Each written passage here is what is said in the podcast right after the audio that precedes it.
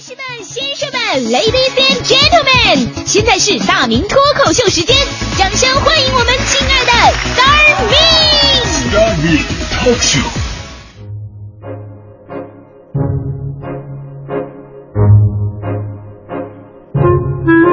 欢迎各位来到今天的大明脱口秀，我是大明。呃，我是一个特别有气节的人呐，啊，从小我就不为金钱所动。我记得小的时候有一个叔叔给了我一张一百块钱，让我管他叫爸爸。我当时就把钱撕了没理他。我爸爸因为这事儿至今都非常感动啊。后来还是我妈呀说出了真相。我妈说说我那么大点儿根本就不认识钱，如果当时给个糖的话，我早就叫了。我觉得他说的还是蛮有道理的。从这个事儿啊，我就想到了咱们中国的一句老话，叫“君子爱财，取之有道”。这句话呢，其实说了两个非常深刻的道理。第一呢，是君子爱财。这个世界上是个人，他肯定都喜欢钱，君子也是一样。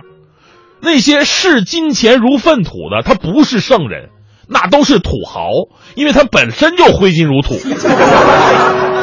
前两天，统计部门呢公布了二零一四年全国和地方的平均工资。二零一四年全国人民的平均工资是四点九九万啊，差一点就到五万了。那北京的平均工资呢，要比全国高出不少，北京达到了七万七千五百六十块。有的北京网友就表示了：“哎呀，工资挺高啊啊，不吃不喝，一年大概能买一平米了吧？” 然而呢。拖后腿党依然不少，有网友说啊，又给大家拖后腿了。也有人说了，这年头能拖后腿也是种幸福啊，像我们这种连裤衩都摸不着啊。君子也要生活，君子也要买房子，君子也要开车，这君子也要吃肉。所以说，没有什么不好意思说我我爱钱的，你爱钱你也一样是君子。那怎么样才能既爱钱还能继续做君子呢？哎，第二句话给了我们答案了，那就是取之有道，通过合理的方式去挣钱，挣多少你都是君子。昨天呢，咱们说了个新闻呢，这新闻呢在社会上引起了很大的反响。一个民警在地铁上巡查的时候，遭到了乞讨人员的耻笑。呃，这个乞讨人员说说这个小民警没有资格管他。我我每天我收入六百七十块，你一个月累死累活，你猜挣多少钱呢？很多朋友看完这个消息啊，既愤怒又无语。乞丐利用大家伙的同情心来赚钱，还嘲笑人民警察，真的是太可耻了。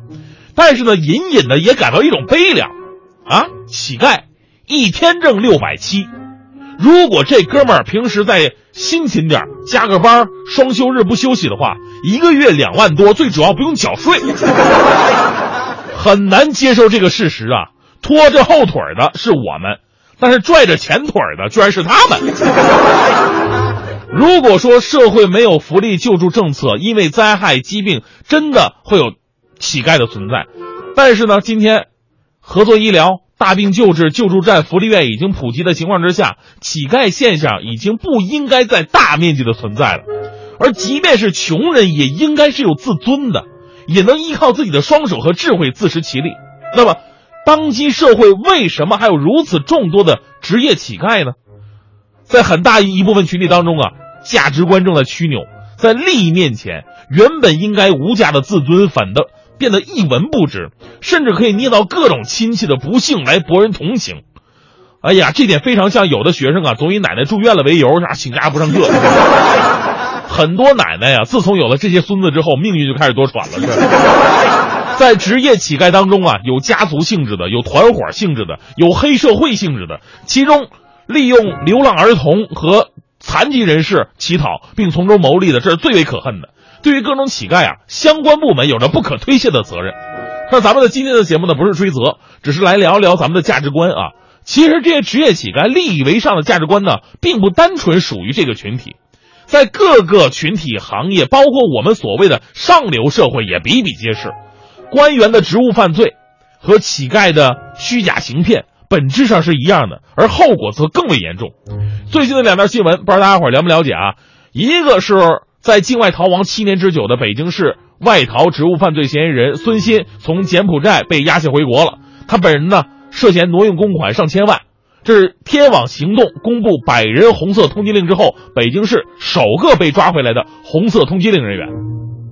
在逃的日子过得很不舒服，先是逃往泰国，后来又辗转来到了这个柬埔寨，并在当地做起了会计。这你说，你说挪用上千万，但他在柬埔寨日子过那真的这名如其国呀，过得非常简朴。近日还有消息是说，说兴业银行北海分行某部门总经理苏某。利用帮银行也办帮这个银行办过桥业务赚取高额利息为由，诱使兴业银行两千多名客户上当受骗，涉案金额据说高达三十个亿呀。然后他携款潜逃了，目前案件也正在核实和审理当中。所以呢，有的人为了六百七放弃尊严，有的是为了上千万，有的是为了几十个亿放弃尊严。为了多少钱放弃并不重要，这取决于他们的职业环境还有眼界。重要的是，他们都放弃了，而且不是建立在真正的生活不能自理、形势所迫的基础之上，所以他们不是君子。我们可以试想一下，就算他们没有受到法律制裁，当他们腰缠万贯，钱对他们来说只是一个数字，但是身边不会再有信任他们的人，因为没有人愿意跟小人做朋友。那种既孤独又害怕的富豪生活，是你想要的吗？所以得出一个结论呢。也许做一个在街边喝酒撸串的君子，会更加快乐吧。我们说，君子之所以为君子，是因为有原则。君子会为钱而努力，但是不会为钱而左右。其实我你看，我今天说的这么好听啊，我在钱的面前我也动摇过，正因为动摇过，我才更有说服力。那天我走在大马路上，我就看到我一小学的女同学了。哎呀，我就看着好久没见了嘛。我这次我看着她就打扮的花枝招展呐。上下都是名牌我一看，呵，老同学，看你这身穿着打扮，你这混的不错呀。他跟我说了，哎呦，谈不上，哎呀，就这样了。主要啊，主要看我老公。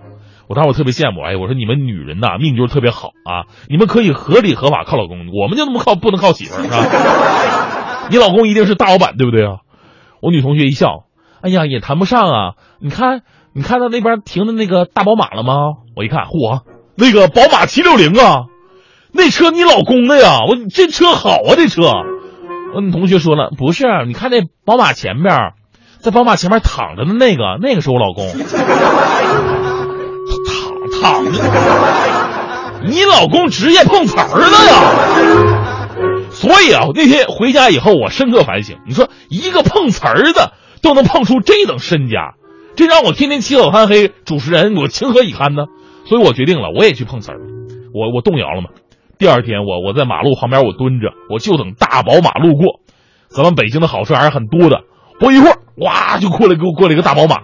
我瞬将将，生死置之度外，说时迟，那时快，我突然跑到车前，那个车一个紧急刹车，就在离我五十米的地方，我自己飞了出去。